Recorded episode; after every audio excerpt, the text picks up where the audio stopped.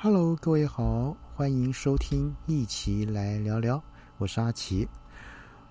呃，下个礼拜啊，一年一度又是这个鬼门开了哈。那我们有什么在农历民俗月的禁忌呢？这个大家呃传闻以来，那什么可以做或什么不能做呢？那今天呢，阿奇呢就简单跟各位开讲一讲，来看一看。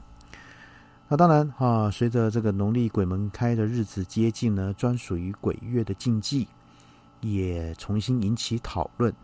那虽然民俗说法不宜过度迷信，但呢，也有不少人认为宁可信其有，不可信其无。那究竟大家最热议的禁忌有哪些呢？呃，谈到农历七月的禁忌，像是买房、搬家、签新车等购买行为会成为讨论的焦点。那由于许多人担心在民俗月购入这个房产、车产不甚吉利，除了可能影响风水，也特别忌讳买不买到这个所谓不干净的房子或是事故车。因此呢。鬼月的时呢，相对的呢，买气就会比较低，而许多商家呢，也会趁机推出这个优惠活动。网友呢，便纷纷提问：该如何捡到便宜的同时呢，又不触犯这个禁忌，引起许多的回应。那譬如说是像啊，那有有人会说看车可以，但是呢，延后到鬼月后交车就好了。那又有人说，如果真的怕呢，那就趁这个日落的时候呢，前呢这个阳气，啊，这个看哈这个阳气重呢，然后看完这个房子等等，或者是提到呢延后交屋交车，或是在阳气相对重的这个时间呢，来赏屋赏车，或许呢都是。避开这个民俗禁忌的一个解方，而根据民俗的说法，好兄弟多半在夜间出没，因此呢，许多的禁忌也跟晚上有关，像是呢晚上这个洗衣服，或是晚上吹口哨，或是晚上拍照等，都隐含着哈会招来好兄弟的的一个内容，呃或说法。那不过也有人提到说。我要上班，只能晚上洗衣服，哎，那怎么办呢？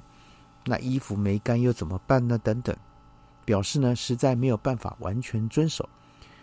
因此呢，就有民众认为，其实呢，只要保持着敬畏之心，啊，相信但不迷信就好了。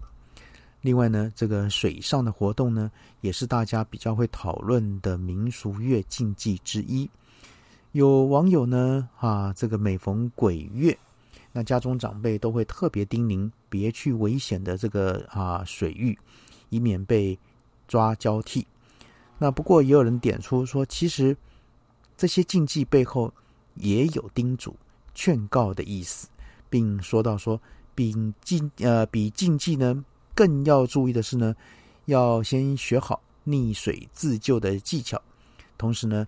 不要去没有告示的溪流玩耍等等，表示呢做好安全措施跟保护才是最为重要的。那民俗乐呢禁忌呢流传很久，每逢鬼月这个开的前夕呢就会被重新提起，而随着时代的演进，这些禁忌呢会慢慢被淡忘掉。那提醒民众们啊，大家呢。也不要为了遵守禁忌而影响了日常生活。毕竟呢，我们保持着敬畏之心来参考就可以了。好，那今天呢，简单就跟各位来提提。好，那我们再重整一下，到底有哪些呢？像是啊，哪些禁忌？在在我们再整理一下，像是夜间拍照啊，夜间吹口哨啊，这个哈，不要结婚宴客啊，牵新车啊，就买新车。那这个夜间洗衣服啊，水上活动啊，手术开刀啊，买房搬家等等这些，那这些呢都是哈呃，一般我们整理出来大家所谓的这个禁忌的地方。好，那今天先提供给各位做参考喽，先这样了，拜拜。